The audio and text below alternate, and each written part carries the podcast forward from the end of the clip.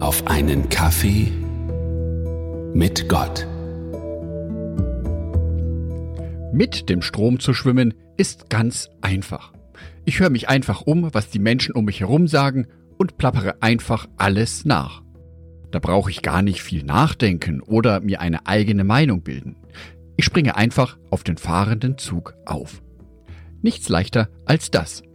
Und was hat das dann zur Folge? Meistens sind die Menschen eh schon immer nur am Meckern, am Kritisieren. In wissenschaftlichen Studien wurde herausgefunden, dass schlechte Nachrichten für Menschen attraktiver und aufregender sind. Wenn es ums Meckern geht, dann kann ich also ganz schnell einsteigen, denn irgendwas gibt es immer, über das ich mich beschweren kann. Das Wetter. Es ist entweder zu warm, zu heiß, zu windig, zu trocken, zu nass, es ist Schnee, es regnet, es donnert und blitzt, es ist zu viel Sonne, irgendwas ist immer mit dem Wetter. Daher ist es auch so leicht, negative Sachen zu finden, sich darüber zu beschweren und entsprechend zu reden. Dies ist der leichte Weg. Dies könnte man auch als den breiten, bequemen Weg beschreiben. Und wo haben wir das schon einmal gehört? Matthäus Evangelium Kapitel 7, die Verse 13 und 14. Ihr könnt das Reich Gottes nur durch das enge Tor betreten. Die Straße zur Hölle ist breit und ihre Türe steht für die vielen weit offen, die sich für den bequemen Weg entscheiden. Das Tor zum Leben dagegen ist eng und der Weg dorthin ist schmal. Deshalb finden ihn nur wenige.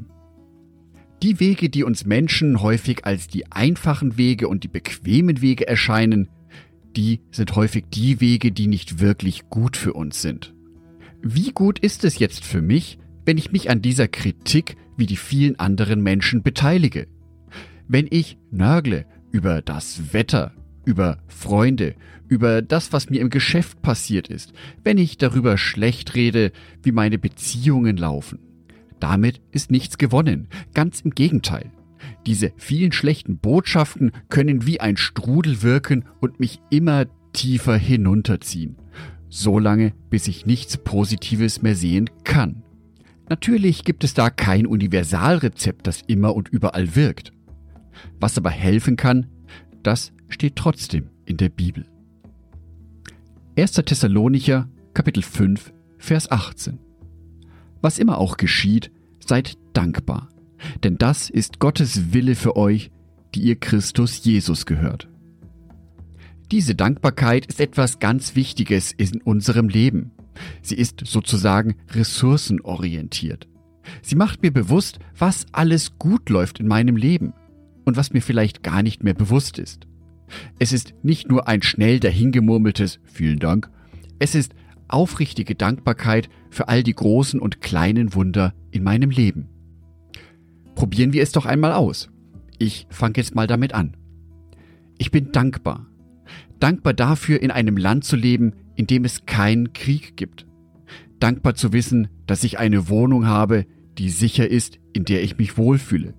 Ich bin dankbar für mein Auto, für meinen Arbeitsplatz, für viele Menschen, die ich kenne und ganz besonders bin ich sehr dankbar für meine liebe Frau Sonitschka und für unsere kleine Hündin Misha, die mir das Leben um so vieles verschönern. Ich bin dankbar dafür, dass mein Körper meistens schmerzfrei ist. Ich bin dankbar dafür, dass ich Hände habe, mit denen ich etwas machen kann. Ich bin dankbar für meine Füße, für meine Zehen, für die Knöchel, für die Knie, für die, für die Hüfte, weil wenn mir eins davon wehtut, würde ich es sofort merken. Ich bin dankbar dafür, dass ich gesunde Organe habe. Ich bin dankbar dafür, dass ich die Fähigkeiten und Fertigkeiten von Gott geschenkt bekommen habe, einen so tollen Podcast produzieren zu dürfen. Ich bin dankbar für dich als Hörer, für dich als Hörerin. Ich bin dankbar für jede Meldung, die ich von euch bekomme. Dankbar für jeden einzelnen Download. Dankbar für die Nachrichten, für die Themenvorschläge, für den Austausch, den wir zum Teil schon haben. Ich bin dankbar dafür, dass dieser Austausch auch auf Instagram stattfindet, auf WhatsApp, in einer Mailnachricht, manchmal sogar schon telefonisch. All dies und noch viel mehr macht mir bewusst, was gut läuft in meinem Leben. Es macht mir bewusst, wie gesegnet ich bin. Und ich merke, dass ich in dieser Dankbarkeit auch in einen Strudel hineingezogen werde. Aber in einen positiven Strudel. Wer sich nur beklagt und beschwert, der geht sicherlich den einfachen Weg, den breiten Weg, den die meisten Menschen gehen. Wer aber aufrichtig dankbar ist, der oder die hat die Möglichkeit, ein besseres Leben zu führen. Einen schmaleren Weg zu gehen, weil ihn nicht so viele Menschen gehen, aber einen Weg zu gehen, der glücklich machen kann. Ich wünsche dir, dass du Zeit findest, dankbar zu sein. Dass du dir eine Zeit am Tag reservieren kannst, um ganz bewusst für all das Gute zu danken, was dir im Leben passiert. Fang mit den kleinen Sachen an und schau mal, wohin sich's entwickelt. Dafür wünsche ich dir Gottes Segen. Angedacht von Jörg Martin Donat.